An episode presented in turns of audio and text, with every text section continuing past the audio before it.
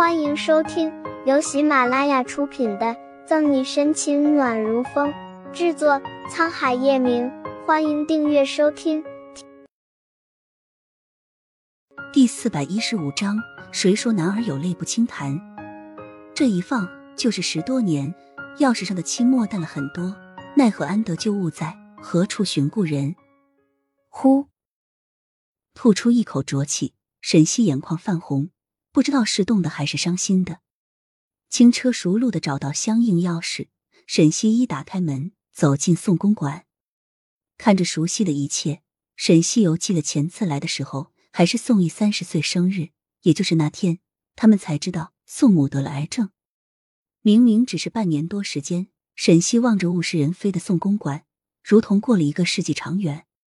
没了宋母在的一尘不染，此时的宋公馆处处惹满灰尘。顺着痕迹上楼，越接近宋义的卧室，难闻的味道越浓。阿姨，走到门口，沈西不敢相信，躺在地上，酒气熏天、浑身臭烘烘的人，是他记忆中玉树临风、气宇轩昂的宋义。地上歪歪斜斜的摆满了空酒瓶，啤酒、威士忌、红酒，应有尽有。由此可见，这两天宋义到底是喝了多少。宋义躺在地上。两眼空洞无神的望着天花板，怀里抱着一个相框，手里拿着一瓶酒。阿姨，你起来，把酒瓶捡到一边。沈西跪蹲在地上，伸手要抱起宋义，可宋义本就比他高，身体力量悬殊大，而且沈西又生了一场病，浑身虚弱无力，哪里是他说抱就能抱得起来的？他们都说妈死了，仿佛没听见沈西的呼唤。宋义推开他，仰头又喝了一口酒，酒气熏得沈西胃里作呕，瘫坐在地上的他眼泪在眼眶打转，强忍着没流下来。见不惯宋义自暴自弃的样子，沈西抢过他的酒瓶，歇斯底里怒吼道：“你以为你这样人不像人，鬼不像鬼，宋妈妈就会醒过来吗？你这样让她在九泉之下如何瞑目？”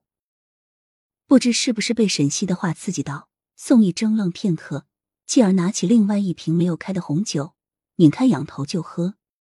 好，你喜欢喝是吧？我陪你。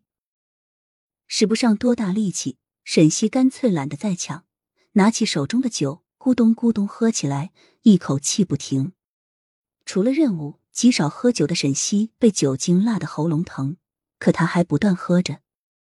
眼看着沈西马上把剩下的半瓶威士忌喝完，宋义无动于衷的脸色终于有了细微的变化。别喝了，把酒抢过来扔在地上。宋义捂着脸，颤抖着肩膀抑制哭声。咳咳咳，喝得太猛，沈西猛烈的咳嗽着，从后面抱住宋义，忍着哭腔：“阿姨，你还有我。”感受到昏暗中几日以来的温暖。宋义压抑了许久的悲伤如洪流迸发出来，抱着沈西哇的一声开始痛苦。谁说男儿有泪不轻弹？只是未到伤心处罢了。等宋义情绪平复下来，沈西帮他把卧室收拾好后，一同坐在客厅。阿姨，接下来你准备怎么办？一年前，宋义放弃警视局长的职务，调到下城做副局长，为的就是更好的照顾宋母。可现在宋母已经不在了，看好宋公馆。宋义靠在沙发上，比刚才精神多了。宋父去世的早，沈西工作后就搬去公寓。现在宋母也走了，留给宋义的就是宋公馆满满的回忆了。沈西握住宋义的手，斩钉截铁：“好，我和你一起保护好宋公馆。”等叶晨玉醒来去敲沈西门的时候，才知道他已经离开了。拿出手机准备打电话，但刚拨出号码，叶晨玉又挂断了。回到书房，拎着公文包，冷着脸离开盛世庄园。哎，表哥，你不吃早餐了？